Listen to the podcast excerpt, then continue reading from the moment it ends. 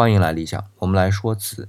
上一期我们聊到人造白玉就是白瓷，可是白瓷不是那么简单被人们就造出来的。那么在白色的瓷器中，其实流传最广、烧瓷最多的叫做磁州窑。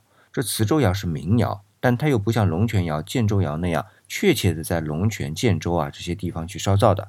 虽然有很大一部分的确在磁州这个地方烧制的，但是除了磁州外啊啊，那也就是今天的邯郸市磁县外。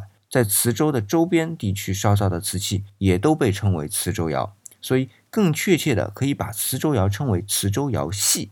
那么它是我们北方地区最重要的一个民窑系统，从青瓷开始啊，它就一直在烧造。